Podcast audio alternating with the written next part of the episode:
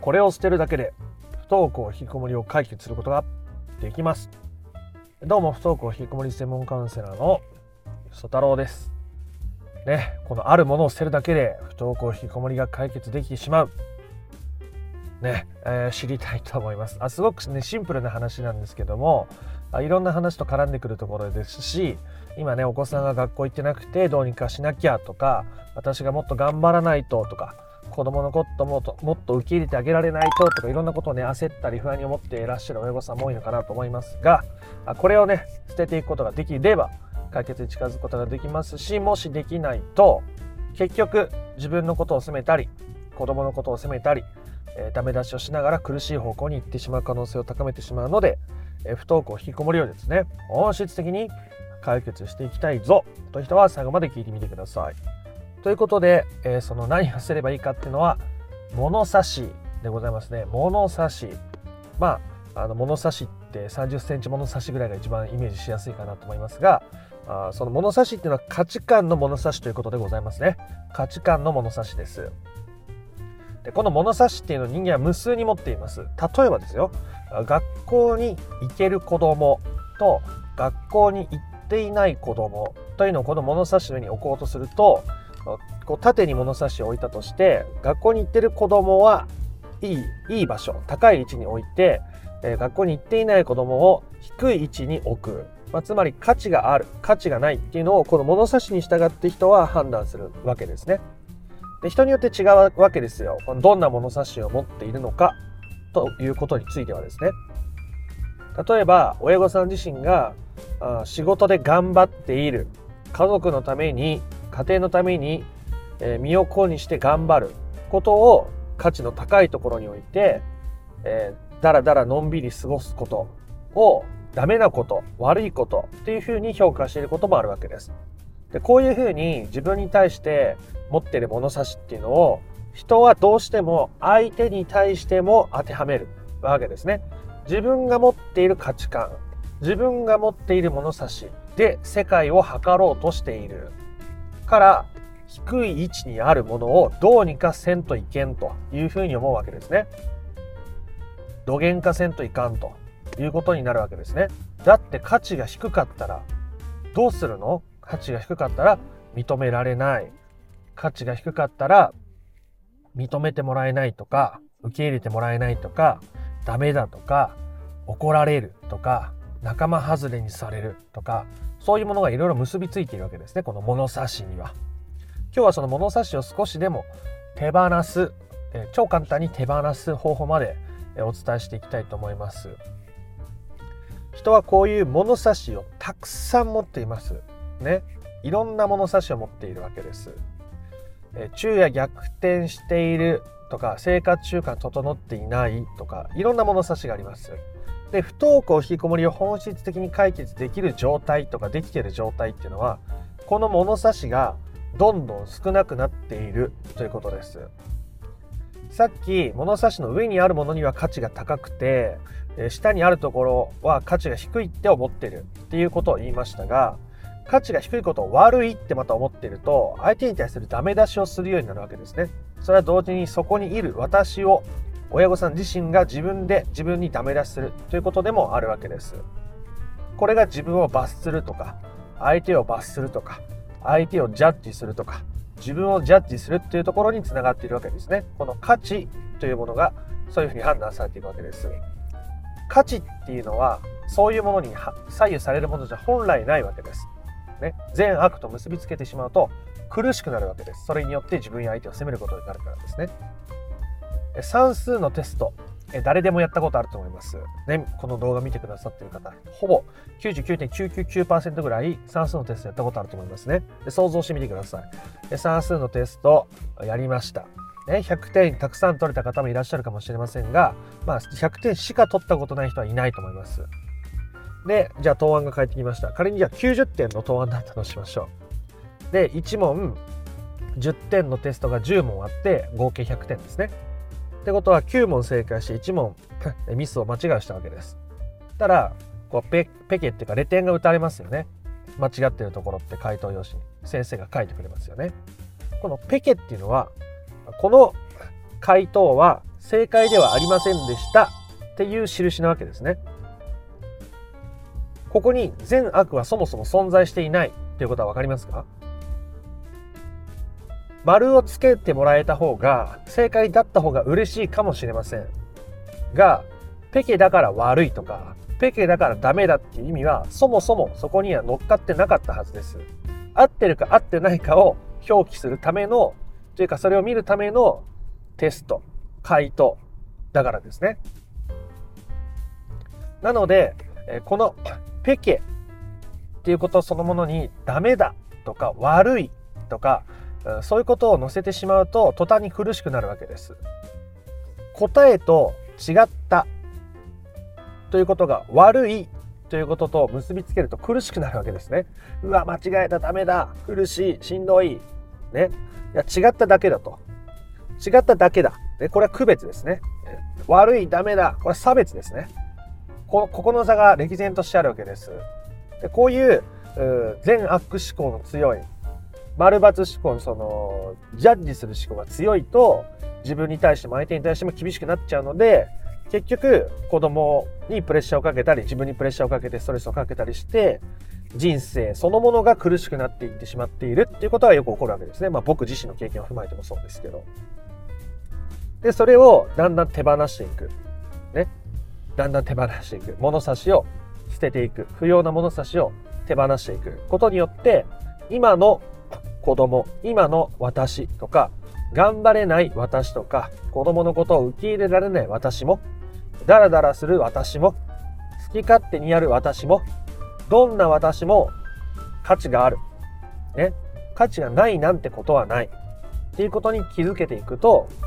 自分の好きなものを選べるようになるわけですね。快適なものを選べるようになっていくわけですね。親御さんがそうして自分の人生を充実させていくことっていうのは、お子さんに対して親御さんが物差しを求めること。ね、この物差しの上の方に行くんだ。高校卒業した方がいい。せめて大学は行った方がいい。せめて昼夜逆転直して生活習慣を整えて成長ホルモンの分泌される大切な時間なのだから寝た方がいいとかですね。えそういったものを押し込めてしまうと苦しいわけですよ。ね。まあ、ちなみに僕はめちゃくちゃスマホ依存していた時期もありますし、今もちょっと、えー、気を抜くとすぐスマホ依存になります。まあ、最高の時期で1日16時間 YouTube 見たりしてた時期もありました。1日16時間ですよ。すごくないですか？週に1回とかじゃないですからね。えー、えー、し、あの、ゲームもめちゃくちゃハマって依存してました。一番ハマっていた時が生活に支障をきたしていた時は僕は社会人になってからでしたね。社会人になって1年近くした時からオンラインゲームに改めて熱中するようになって、その前もあったんですけど、まあ学生時代だからなんとかなってたんですね。えー、仕事から夜帰ってきて、えー、7時。7時から晩ご飯とご飯、あ、晩ご飯とお風呂以外はずっとゲーム。もう無限にゲーム。夜の2時、3時までゲーム。で、朝もうめちゃくちゃ寝不足で仕事行く。ね。もう精神衛生上めちゃくちゃ良くないし、で、こんな生活してちゃダメだって自分のこと責めながら、めちゃめちゃ苦しくて、で僕は当時プレイステーションね、2だったかな ?3 だったかなあそのディスクでこうゲームをやるわけですね。ゲームのソフトがあるわけです。あまりに自分がやめられなくて、それをね、夜中にパッてもう目が覚めて、もうやめられないと思って、プレステからそのゲームを取り出して自分でバリンって割って捨てるってことをしたりしてました。で、また気がついたら買ってやったりしてたんですけど、ものすごい依存しますよね。ええ、依存しました。まあ、ちょっと話が脱線したんで戻りますが、結局そこで自分のことを責めたり、え貶めたりするっていうことは、あ自分を苦しめたり、相手を苦しめることになるので、すごく苦しくなっちゃう。ということで、ここから先はね、物差しを捨てる方法をお伝えしましょう。まず、えー、紙に縦の物差しの絵を描いてください。まあ、上手に描けなくていいです。線一本でですね、物差し描きました。で、あなたはどんな物差しを持っていますか？例えば子供に対して持っている物差しをまず考えてみるといいと思います。学校に行けている子供と学校に行けてない子供をこの物差しの上に置くときにどの辺に置きたくなりますか？別に両方とも真ん中ぐらいなんじゃないの？って思えているかいや学校に行けてる子供の方がやっぱり上で行けてない子供は、まあ一番下とは言わないけど下の方かなとか何かなると思います。で、昼夜逆転しているとか、ね、えー、YouTube やめられないとか食事あんまり食べれないとか表情が暗い子供と、まあ、元気な子供っていう物差しでもいいです。ね。でそういう物差しを書いてみましょう思いつく限り。ね別に1個でもいいですよ最初は1個でいいです。で書いて見てみるわけです。あ私はこういう物差しを持っているんだ。と客観的に見る。これめちゃめちゃ大事ですね。自分が主観的というかその感情に完全に振り回されている時というのはもうわけわからんことになってるわけです。自分じゃもう止められなくなっちゃうわけです。だから子供にいろんなことを言い過ぎたり、え不安に、えー、打ちのめされて苦しくなったりしちゃうわけですね。でも私はこういう物差しを持っているから子供のことが気になるんだな。自分に対しても厳しいんだな。ってことが見える客観視できることによって、えー、自分が感情に振り回されてわけわからんことになるっていう状態から逃れられるわけですね。で、まず見えましたと。ね、見えました。私は学校に行ってる子供が価値が高くて、行ってない子供はやっぱ、正直ね、正直あんま低いと思ってる。うん。認めるのは大切ですから。これなんか、あの、見え張ってもしょうがないですからね。あの、正直なことを書きましょう。そしたら、ね、か今、紙に物差し書いてある、で、その自分の価値観がそこに載っている、その物差しを横にしてみましょう。横にね、横にしてみる。さっきまでは高いか、低いか。で、物事を判断していましたが、横にしてみる。実はそれは関係なかったんだということを視覚的に認知すること、捉えることがしやすくなるわけですね。これがとても大切なことです。めちゃくちゃシンプルで単純ですよね。だって書いた紙、横にして眺めるだけですから。でもそれが不登校引きこもりを本質的に解決できるしている親御さんの目線なんですね。というかあなたがもし自分にとっての解決ってものをちゃんと見定められているのであればきっと私が求めているというか自分がたどり着きたい価値観はこうなんだっていうことがしっくりくると思います。それに近づきつつあるということを感じる方もいらっしゃるかもしれませんね。なのでこのステップは実はとても大切なものなんです。もう一回今日のおさらいをしながら振り返って終わりにしたいと思います。不登校引きこもりで悩むとか苦しむとか、まあ、そもそも人生において苦しみが大きいとか辛いっていう人はこういう物差しをたくさん持っています。たくさん。ね、頑張る頑張らない、えダラダラする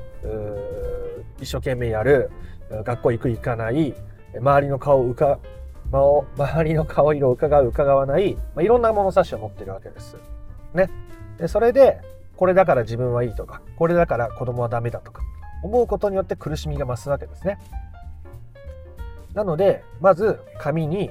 縦線書いて物差し書いて自分が子供にどんな物差しを持ってるのかっていうことに気づくことが大切ですね。学校に行っている子供行ってない子供元気な子供元気じゃない子供、えー、YouTube 三昧の子供そうじゃない子供なかなか動き出さない子供と自分の足で動き出せる子供みたいなことを書き出していくわけです。でそうすることによって自分がどんな価値観どんな物差しで、えー、子供を見ているのか自分を見ているのか世の中を見ているのかということが見えてくるわけですね。でそうするとそれをね手放していくことが大切だという話になりました。なのでこの縦に書いた物差しを横にね90度回転させましょう。すると横線になりますね。つまり高いから価値があって低いから価値がないって思ってたけどそれは関係ないよねっていうものの見方にその瞬間になってるわけです。あんまり理屈でねそう考えようと思っても考えられないので、え視覚的に捉えてみるなんとなくそっかって思うぐらいで全然いいんですね。ねそうやって思わなきゃとか言ってたらまた苦しくなるんで。でそうやって見てみたらそれだけでも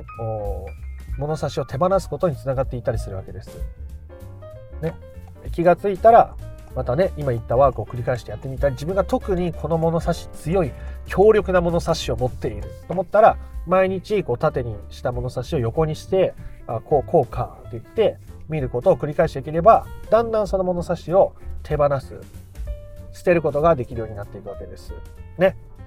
それをやっていくことっていうのがとても大切でこの物差しそのものも実はあなたが親から受け継いだり親を見て作った物差しである可能性も極めて高いわけですがまだそれは別の話にしておきましょ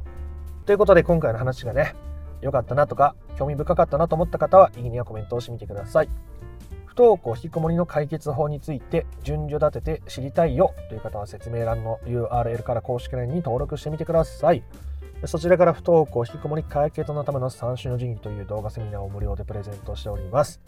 チャンネル登録も興味のある方はしておいてください。ではあなたの不登校引きこもりの問題が本質的な解決へたどり着くことを心から願っております。また別の配信でもお会いしましょう。ありがとうございました。ソ太郎でした。